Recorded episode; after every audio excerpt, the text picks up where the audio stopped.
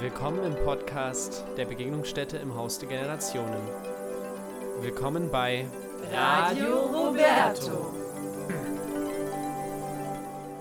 Hallo und herzlich willkommen zu einer neuen Ausgabe von Radio Roberto, eurem Lieblingspodcast aus der Begegnungsstätte im Haus der Generation. Ich bin Sebastian und ich habe sie euch angekündigt. Sie ist wieder einmal hier bei mir und zwar die Cordula, ihr Lieben.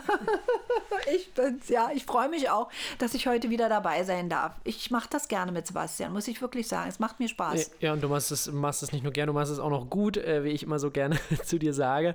Äh, wir hatten diesen Termin heute schon lange im Kalender, denn Leute, der Frühling hat begonnen und auch äh, das Osterfest steht vor der Tür. Also wir haben heute viele, viele Informationen für euch zum Osterfest ganz besonders und äh, dementsprechend müsst ihr heute mal aufs Horoskop und auf die guten Nachrichten verzichten. Dafür gibt es aber natürlich den dritten Teil von ähm, Schneewittchen neu erzählt, gelesen von Merle. Darauf dürft ihr euch freuen. Aber zunächst erstmal eine, eine Kleinigkeit, die du für uns mitgebracht hast zum Thema Frühling, Cordula. Jawohl, habe ich.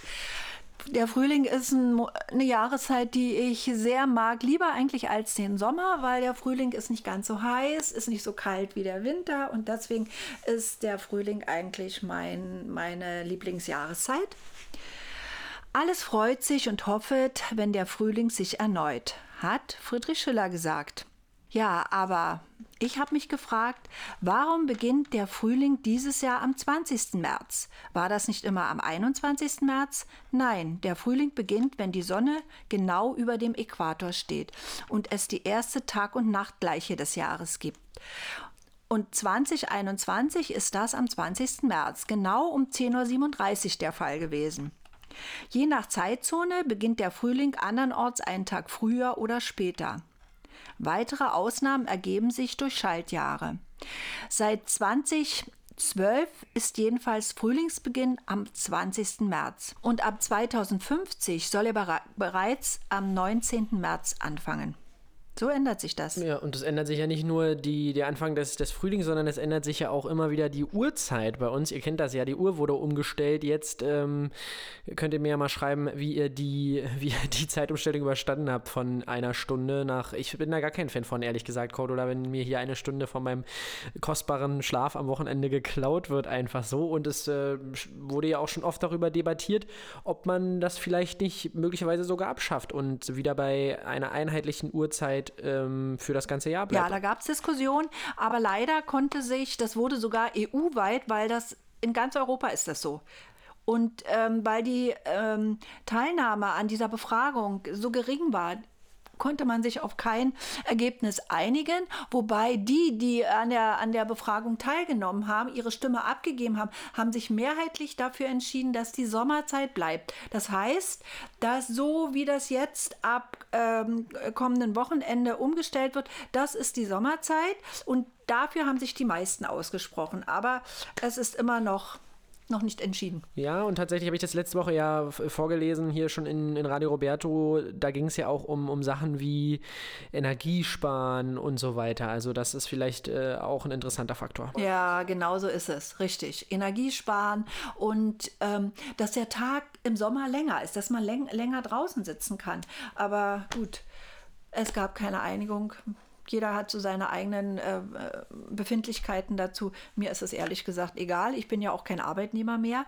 Manche haben aber Probleme dann mit dem Einschlafen, das, äh, weil ja eine Stunde fehlt. Ja, die müssen früher aufstehen. Weiß ich nicht.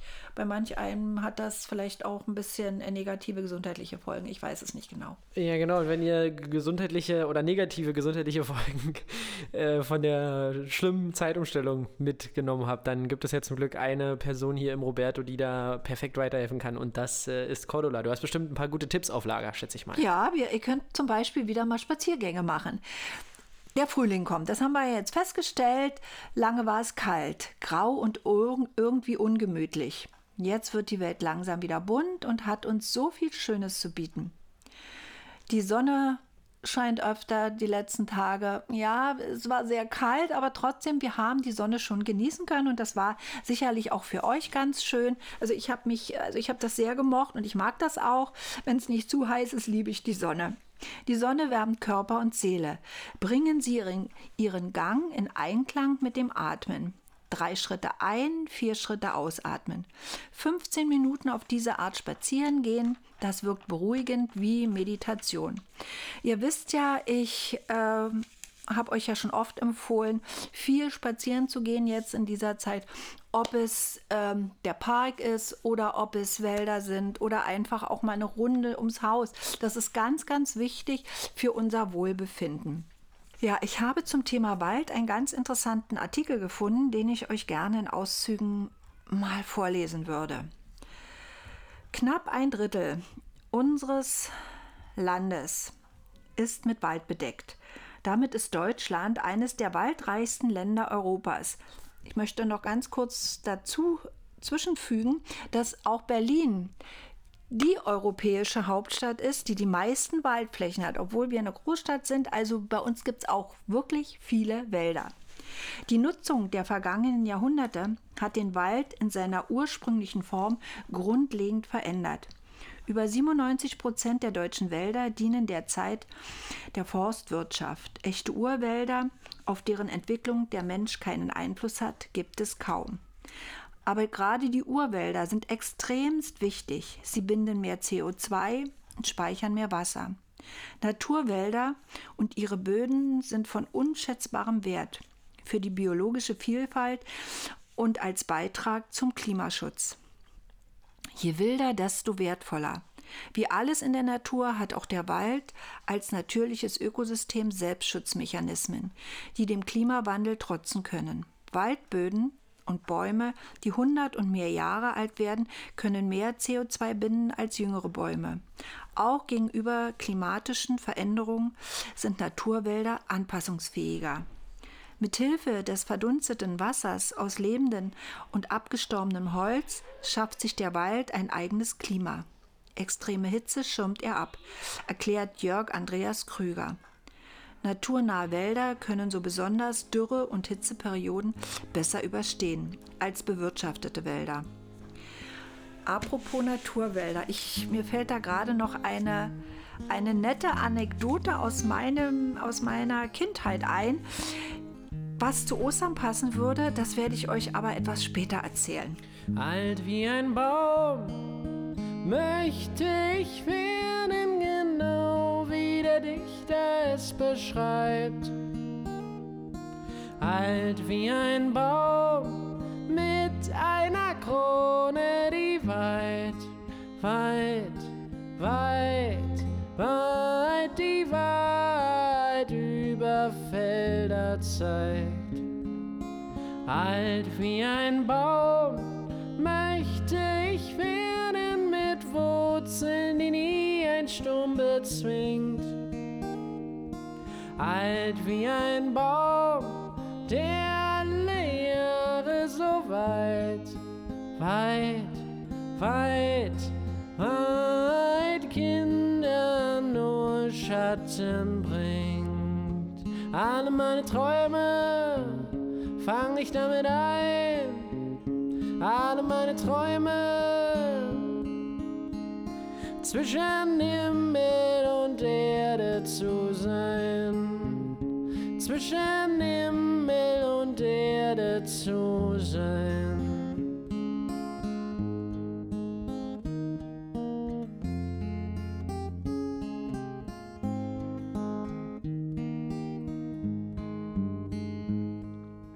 Alt wie ein Baum möchte ich werden, genau wie der Dichter es beschreibt. Alt wie ein Baum mit einer Krone, die weit, weit, weit, weit, die weit über Felder zeigt. Alle meine Träume fang ich damit ein, alle meine Träume.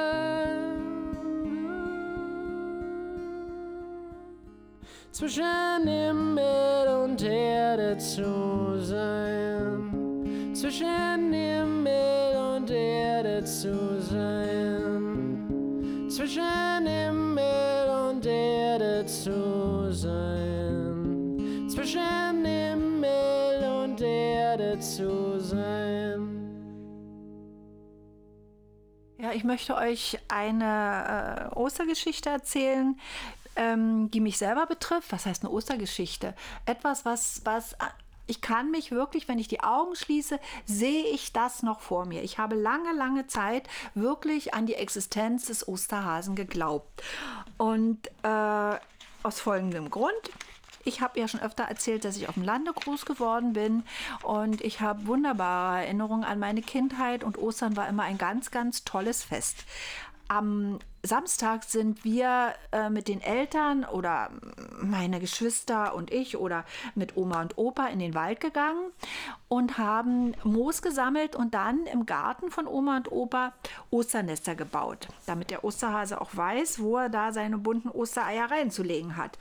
Das war also das war einfach immer schön und ich kann mich nicht erinnern, dass wir irgendwann mal in der Wohnung Ostereier gesucht haben. Es war in meiner Kindheit bei Ostern immer schönes Wetter, so habe ich es zumindest in Erinnerung. Jedenfalls haben wir Ostersonntag einen Spaziergang gemacht.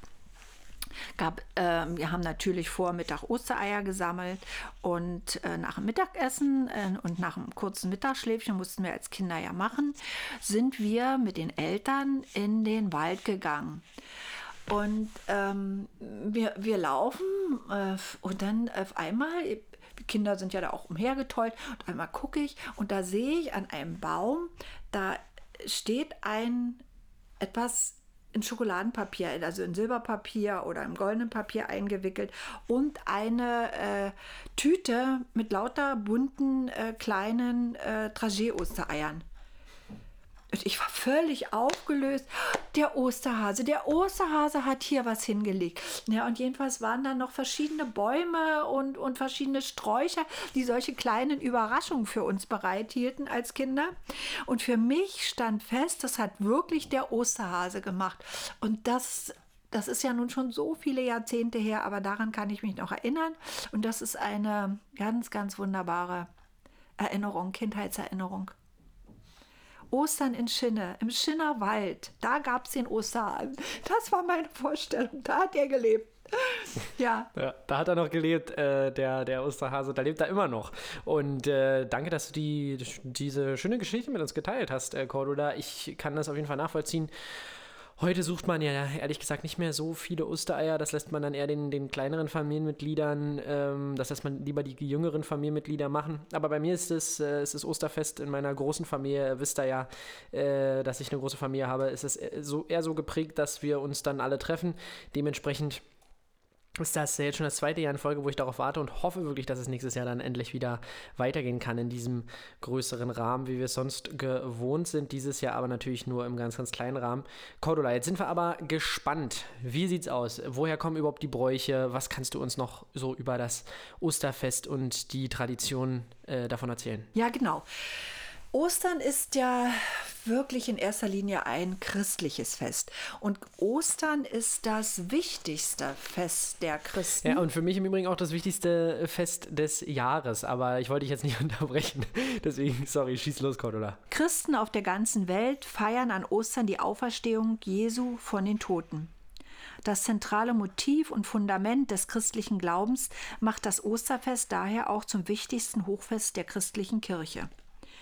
Denn die Auferstehung und der Sieg über den Tod spenden den Christen Hoffnung auf das ewige Leben. So wird Ostern auch als das Fest der Hoffnung bezeichnet und verstanden. Natürlich hängt Ostern eng mit der Fastenzeit und der Karwoche zusammen. Es sind die Zeiten, in denen Jesus sich auf seinen Tod vorbereitete. Heute dienen diese im Kirchenjahr fest verankerten Zeiten im Christentum der Vorbereitung auf, Ost, auf Ostern. Der Tag, an dem Jesu Christus zum Tode verurteilt, gekreuzigt wurde und starb, ist der Karfreitag. Ostern beginnt mit der Auferstehung Jesu, dem Ostersonntag. Die vier Evangelien des Neuen Testaments berichten, dass das Grab Jesu am dritten Tag nach seiner Kreuzigung leer war und Jesus seinen Jüngerinnen und Jüngern erschien. Der Ostersonntag markiert nicht nur den Beginn des Osterfestes, sondern auch den Auftakt, den Auftakt zur 50-tägigen Freudenzeit bis Pfingsten. Auch am Ostermontag, so berichten die Evangelien, sei Jesus seinen noch zweifelnden Jüngern erschienen. Als sie ihn leibhaftig erkannten, verbreiteten sie die Nachricht mit Freude.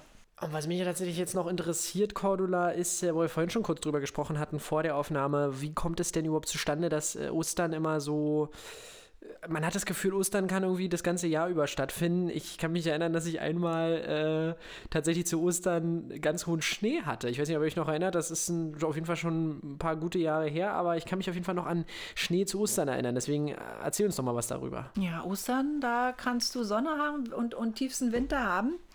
Nach altem Brauch fällt Ostern immer auf den Sonntag nach dem ersten Frühjahrsvollmond. Frühestens der 22. März und spätestens der 25. April können Ostersonntag sein. Ja, und dieses Jahr ist es ja, glaube ich, äh, ja, dieses Jahr ist es am 4. Äh, am 4.4. Äh, Auch ein interessantes Datum. Und, und nächstes Jahr? Nächstes Jahr Im nächsten Jahr, also 2022, wird Ostern am 17. April sein. Okay. Und im Jahre 2023 wird Ostern am 9. April sein und ein Jahr später, 2024, schon am 31. März. Jetzt wissen wir ja, wie das äh, terminiert wird und auch was äh, so wichtig ist für, die, für den christlichen Glauben an diesem Feiertag. Aber interessieren würde, glaube ich, unsere Hörer und Hörerinnen auch mal, woher überhaupt der Name Ostern denn kommt. Denn Ostern, was ja, fragt man sich so ein bisschen, ehrlich gesagt, woher dieser Name überhaupt kommt. Man kennt es eben nur vom Fest, ehrlich gesagt. Ja, da habe ich auch was rausgesucht und habe was gefunden. Äh, woher der Begriff Ostern stammt, ist umstritten. Eine Erklärung ist, dass sich Ostern von den althochdeutschen Wörtern Ostara, Eostre oder äh, Eostrai ableiten. Dies sind die Namen der Göttinnen der Morgenröte, des Frühlings und der Fruchtbarkeit. Also heidnische, heidnische Ideen, was dahinter stecken könnte. Eine weitere Theorie, dass äh, Ostern im Zusammenhang mit der Himmelsrichtung Osten steht. Im Osten geht die Sonne auf.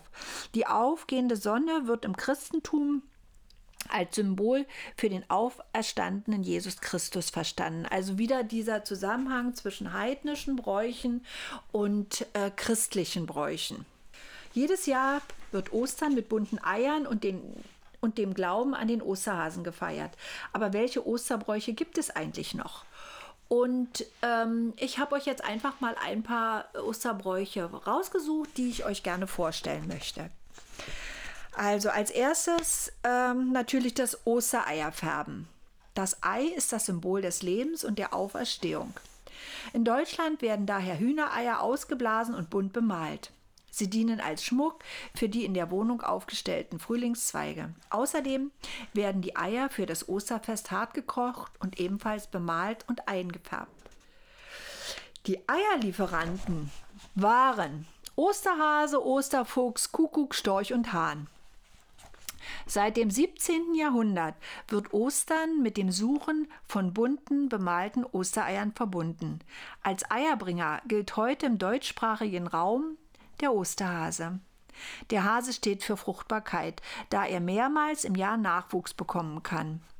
Durch die Kommerzialisierung des Osterhasen wurden frühere Eierlieferanten verdrängt. In Thüringen zum Beispiel war der Glaube verbreitet, dass der Storch die Ostereier bringt. Die Kinder in einigen Teilen Westfalens glaubten an den Osterfuchs. In der Schweiz hingegen war der Kuckuck und in Böhmen der Hahn der Eierbringer.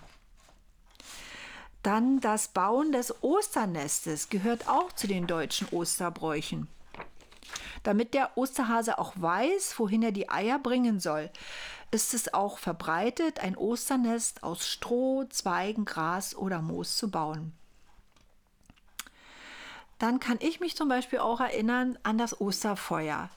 In meiner Heimat, in der Altmark, werden auch zu Ostern Osterfeuer abgebrannt.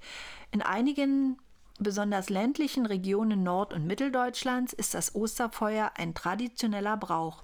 Das Osterfeuer gilt in der Kirche als Symbol der Auferstehung Jesu Christi. Gleichzeitig soll mit dem großen Feuer der Winter ausgetrieben werden. Da sehen wir wieder dieser christliche Aspekt und der heidnische Aspekt, Winter austreiben. Dann gibt es noch das Osterreiten. Das Osterreiten ist ein Brauch der Sorben in Deutschland. Beim Osterritt reiten die Männer mit Gehrock und Zylinder auf geschmückten Pferden von der Kirche ihres Heimatortes in die Nachbargemeinde. Eine Prozession zu Ehren des Auferstandenen.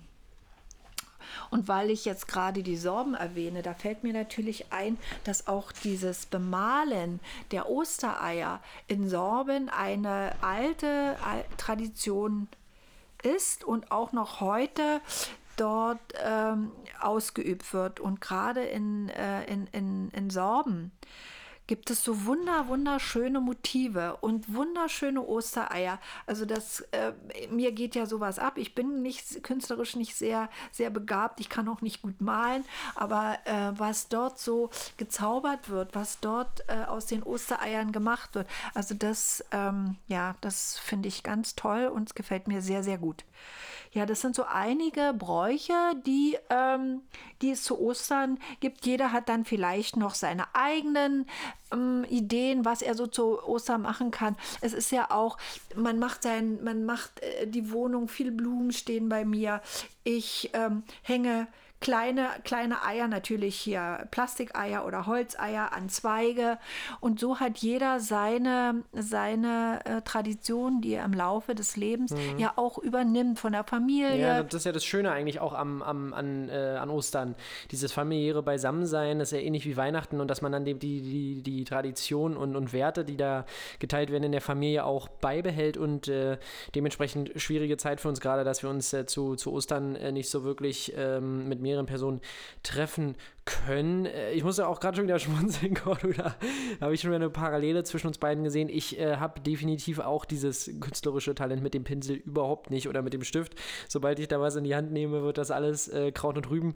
Ich habe da super Respekt vor Leuten, die ganze Landschaften geschaffen können und so richtig auch in, in die Tiefe quasi zeichnen ja, können, da, wenn du verstehst, was ich meine. Dem kann ich nur zustimmen. Ich, schon wenn ich mir vorstelle, einer nimmt einen Stift oder eine Kohle, Kohlestück oder was weiß ich, Filzstift, ein Pinsel, Pinsel, fängt an und da wird was draus. Ja. Bei mir wird da nichts draus. Ich, meine Hände verkrampfen, ich bin da wirklich absolut unbegabt.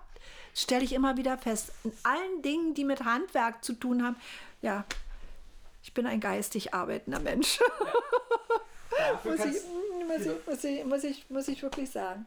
Ich kann mich aber an solchen Dingen sehr, sehr erfreuen und ich bewundere diese Dinge. Ja, und jeder hat ja seine eigenen Talente. Das ist ja zum Beispiel auch eine schöne Sache hier in unserer Begegnungsstätte Roberto, um mal wieder ein bisschen die Werbetrommel anzuschmeißen, ähm, dass jeder seine eigenen äh, Interessen, Neigungen und Talente auch einbringen kann.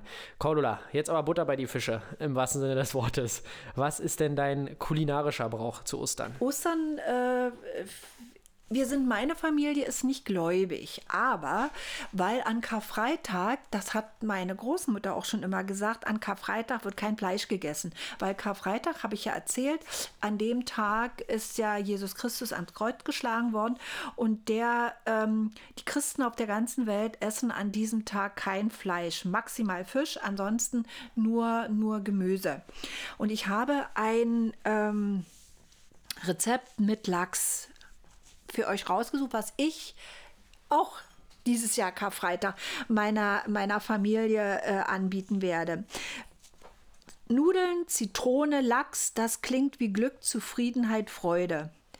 Bei meinem Rezept vereint sich all das auf dem Teller zu einem Gedicht.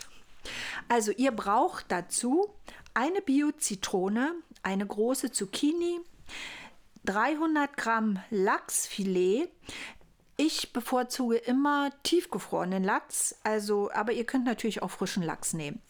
Ein Esslöffel Kapern, 200 Gramm Bandnudeln, Salz, Pfeffer, ein Esslöffel Olivenöl, Minze. Und wie wird es gemacht? Den Ofen auf 180 Grad Ober- und Unterhitze vorheizen. Zitrone in Scheiben schneiden, Zucchini in Streifen schneiden.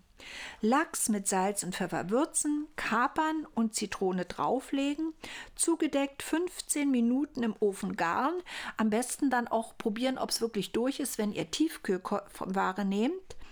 Nudeln kochen, in der letzten Minute die Zucchini dazugeben, abgießen, mit Olivenöl beträufeln, mit dem Lachs und etwas Minze servieren.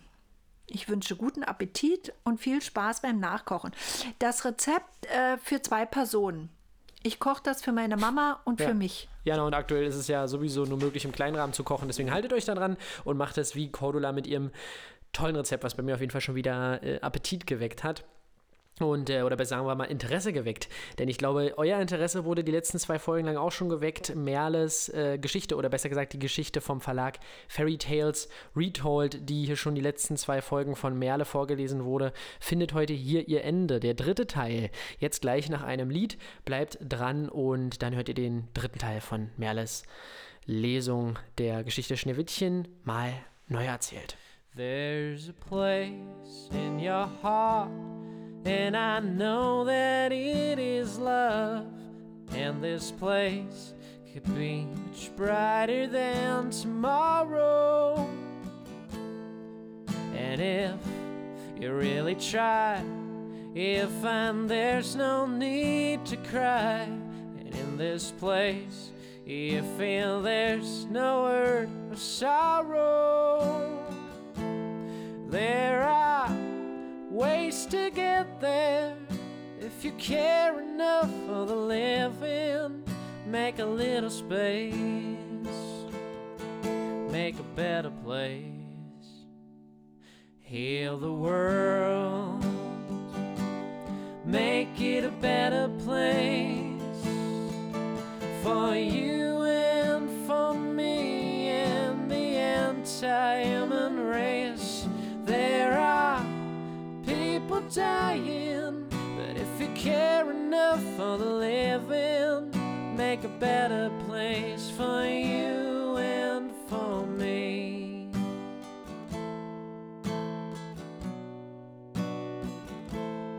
If you want to know why, there's a love that cannot lie. Love is strong, it only cares for joyful giving. If we try, we shall see. In this bliss we cannot feel fear or dread. We stop existing and start living. Then it feels that always love's enough for us growing. So make a better world. Make a better world. Heal the world. Make it a better place for you and for me and the entire race. There are people dying, but if you care enough for the living, better place for you and for me.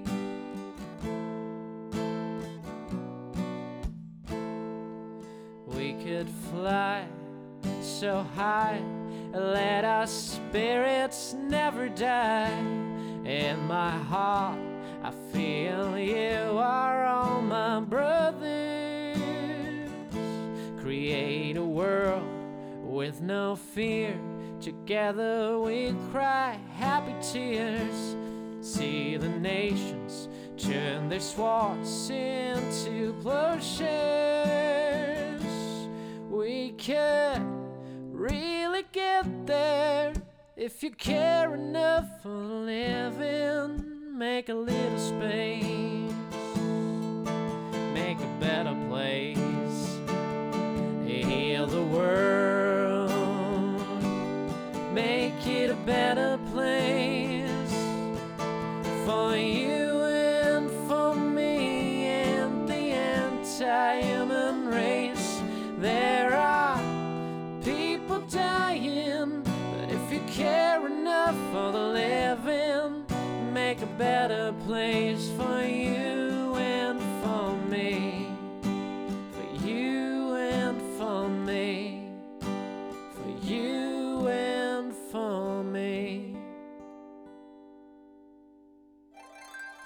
Königin legte ihre Verkleidung ab und schaute mit einem bösen Lächeln auf die Prinzessin.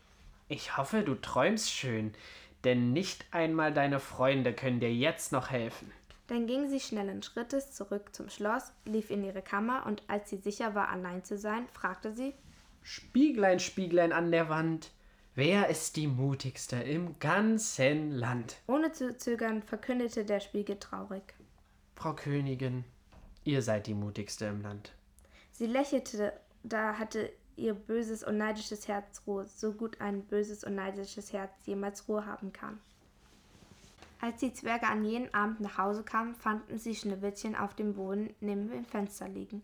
Als sie näher kamen, bemerkten sie, dass sie sich weder bewegte noch atmete. Sie schien, sie schien tot zu sein. Die Zwerge riefen und schüttelten Schneewittchen verzweifelt, um sie wieder aufzuwecken. Aber all, alles Schütteln und Rufen half nichts.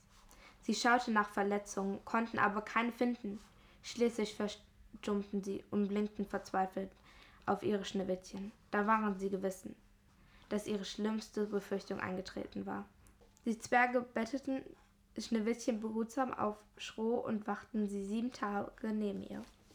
Sie wollten ihr ein schönes Grab errichten, aber weil sie noch so frisch aussah wie ein lebendiger Mensch und noch ihre schönen roten Backen hatte, sagte Leila, Es wäre falsch, sie in der dunklen Erde zu begraben. dann nickten ihr die anderen still zu.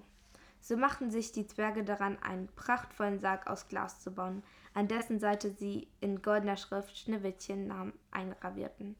Als der Sarg nach einer Woche fertig war, legten sie die Prinzessin hinein und trugen sie hinauf auf den Berg, von den Schneewittchen viele Monate vor das Haus der Zwerge zum ersten Mal erblickt hatte.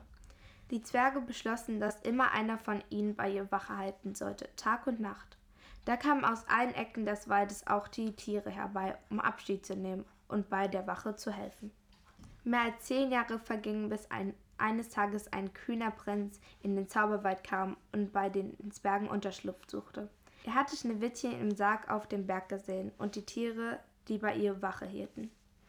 Neugierig fragte er die Zwerge. Könnt ihr mir etwas über das Mädchen auf dem Berg erzählen? Kennt ihr sie vielleicht? Wie war sie? Warum ist sie gestorben? Und warum liegt sie in einem Sarg aus Glas? Da antworteten sie, sie trübselig. Schneewittchen war das mutigste Mädchen, das wir je gekannt haben. Sie hatte ein großes Herz und hat uns lesen, schreiben und zeichnen gelernt. Aber als wir eines Tages aus den Bergen zurückkamen, lag sie tot auf dem Boden. Die arme kleine Prinzessin. Sie war so lebensfroh und wir vermissen sie so sehr. Das Traurigste von allem ist, dass sie nie mehr ihren großen Traum verwirklichen kann. Sie wollte immer die große, weite Welt entdecken. Wir glauben, dass die böse Königin sie getötet hat, weil sie Schneewittchen so sehr um ihren Mut beneidete. Die Ge Geschichte machte den jungen Prinzen sehr traurig. Eine kleine Träne rollte ihm die Wange runter, und er wurde zornig.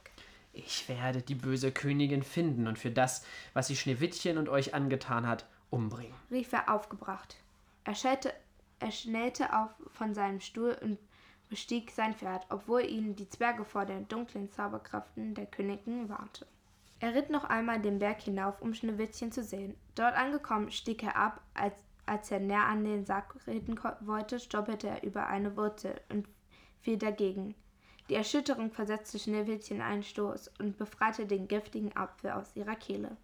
Nun sah der Prinz, die, wie Schneewittchen auf den, die Augen öffnete und nach Luft rag.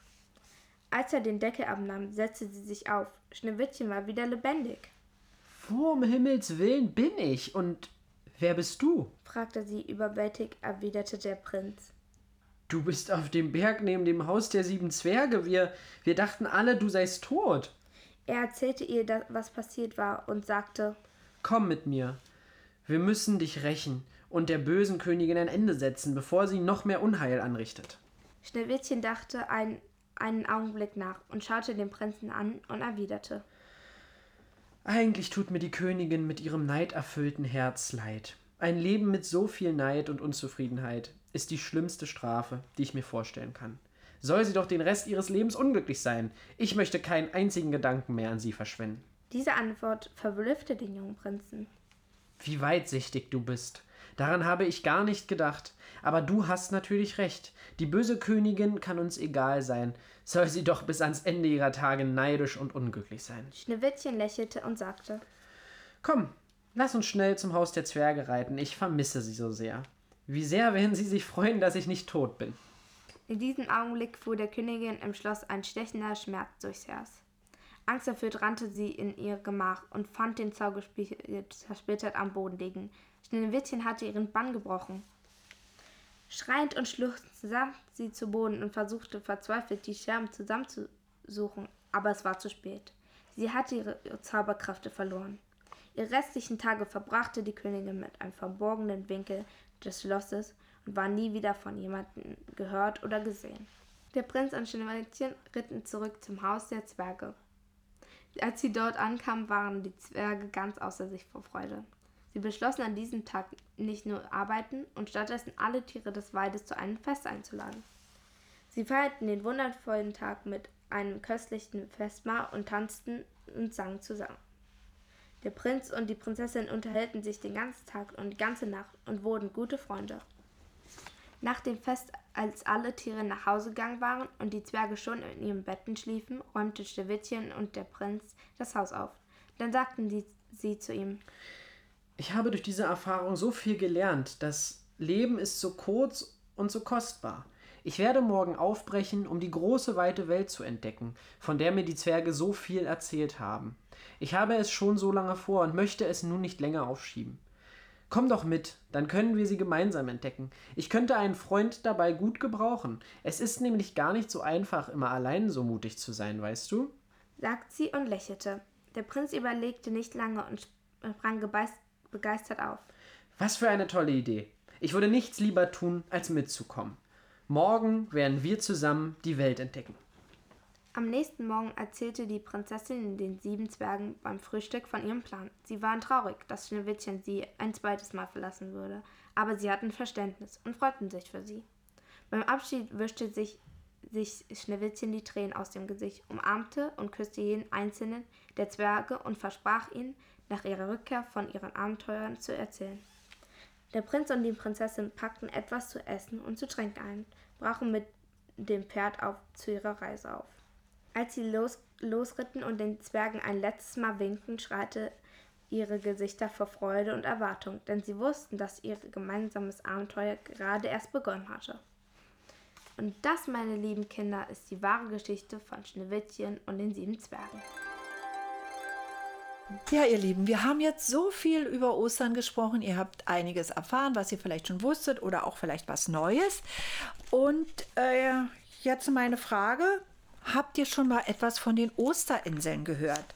Und haben die etwas mit Ostern zu tun? Und ich muss sagen, ja, die haben im indirekten Sinn etwas mit Ostern zu tun. Ihren Namen bekamen die Osterinseln vom niederländischen Seefahrer Jakob Roggeveen, der sie am Ostersonntag des Jahres 1722 entdeckt hat. Die Osterinsel liegt im südlichen Pazifik und gehört als Gebiet zum Staat Chile. Ja, das wollte ich euch einfach noch mal mit auf den Weg geben. So eine kleine Anekdote. Da hat mich Anja draufgebracht. Und ich fand die Idee super und da habe ich gedacht, ja, das passt auch in unserem Podcast. Ja. Wir wollen ja auch ein bisschen Wissen vermitteln. Ja, und interessant ist auch, da kann man mal sehen, wie schnell sich die Zeiten verändern. Wir sitzen jetzt hier zu, zu Ostern vermutlich äh, zu Hause oder im Park oder ihr seid im Wald, was wir euch empfohlen haben. Und, und früher hat man einfach mal eine Insel entdeckt. Ja, an Ostersonntag, genau so ist es. Genau so ist es. Und Conrad, wenn wir schon gerade in, in der Ferne schwelgen, hast du denn irgendein Land, ein, fern, ein fernes, entferntes Land, ein, ein weit entferntes Land, Land, wie man noch sagt.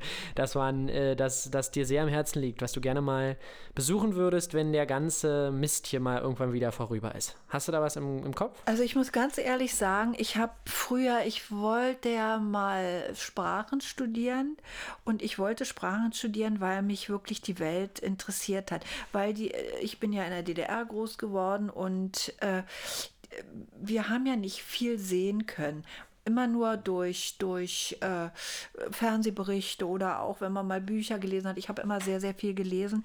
Ich wollte früher, ich wollte sehr viel sehen und sehr viel reisen. Ähm, aber diese Reiselust, die ist mir äh, verloren gegangen. Ich würde, ich würde gerne in Deutschland verreisen. Eigentlich habe kein Fernweh mehr, weil ich, äh, ich finde, wir haben ein, Deutschland ist ein schönes Land und es lohnt sich, Deutschland wirklich kennenzulernen. Ich kenne eine Menge Leute, die die ganze Welt gesehen haben, aber von Deutschland so gut wie nichts kennen. Und das finde ich ein bisschen traurig.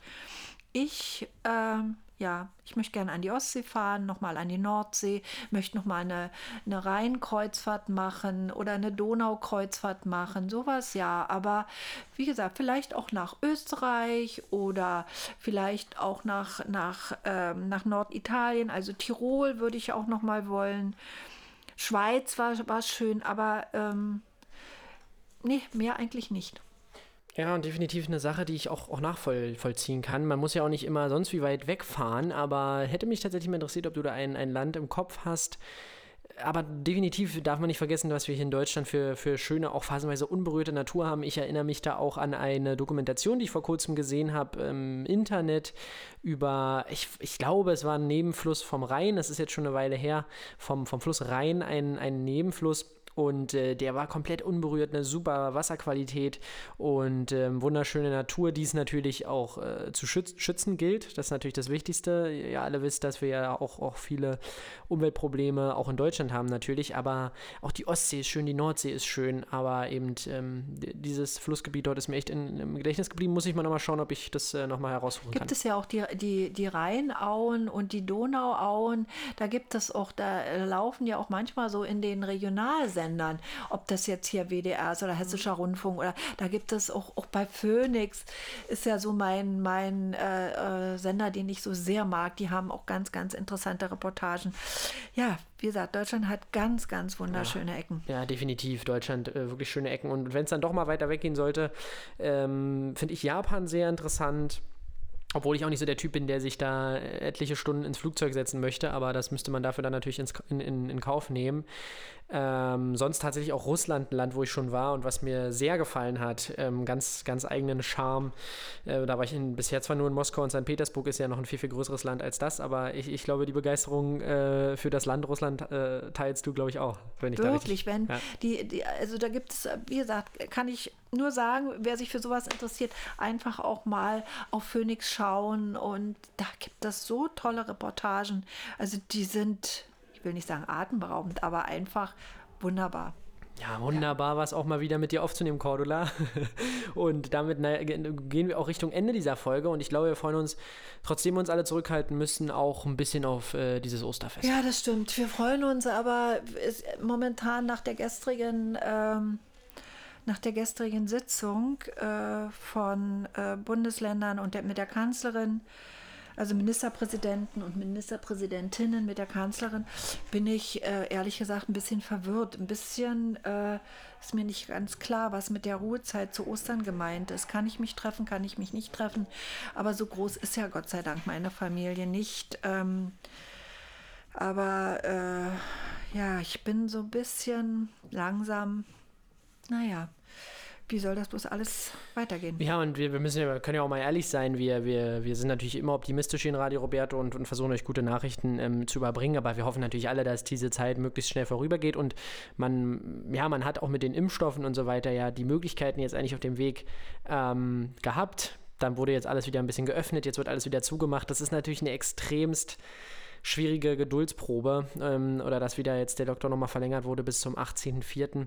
Aber ja, da fragt man sich, ob man nicht vielleicht lieber im Lockdown erstmal doch noch geblieben wäre, muss ich tatsächlich sagen. Aber man muss ja nicht über Entscheidungen, die in der Vergangenheit, ja. Äh, ja, die stimmt. sind so getroffen worden. Ja, definitiv. Und wir haben ja auch schon öfters außerhalb der Aufnahme darüber gesprochen, dass es natürlich auch eine komplette Ausnahmesituation ist, die man so äh, selten bis im Normalfall gar nicht erlebt und dass da dann natürlich nicht alle Entscheidungen zu 100% richtig sind und man nicht in die gl berühmte Glaskugel schauen kann, was jetzt genau das Richtige ist, ist natürlich vollkommen klar. Ihr könnt euch aber sicher sicher sein, dass wir Radio Roberto hier weiterhin für euch senden, der, der Leuchtturm in dieser äh, dunklen Zeit sozusagen. Wir machen auf jeden Fall äh, weiter. Wunderbar, das, das freut uns natürlich alle. Und ich habe noch einen kleinen Abschlussgedanken. Und darin heißt es, sich über kleine Dinge freuen das handbemalte Ei, die ersten Knospen am Magnolienbaum, der selbstgemachte Eierlikör. Jeder hat seine ganz eigenen Rituale, um das Osterfest zu feiern. Ein Jahr ist es her, da wussten wir überhaupt nicht, wie das gehen soll. Ohne die ganze Familie, ohne Freunde, da kam wenig Spaß auf. Wir haben es gelernt. Wir können allen Lieben in Zukunft nah sein, wenn wir vielleicht ein letztes Mal auf die gewohnte Gemeinsamkeit verzichten. Unser größter Osterwunsch wird nämlich in Erfüllung gehen. Jetzt wird alles besser.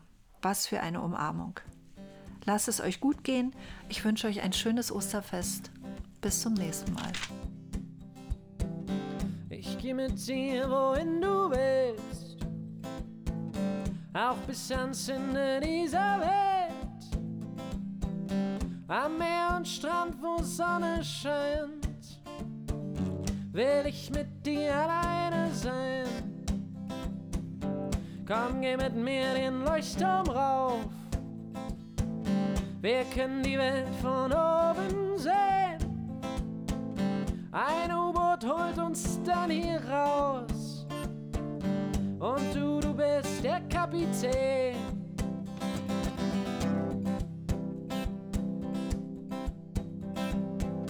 Gehen wir an Bord und fahren mit. Ich tauch den Fischen hinterher. Mach alle Türen zu und los. Vertreiben wir uns die Zeit am Meer.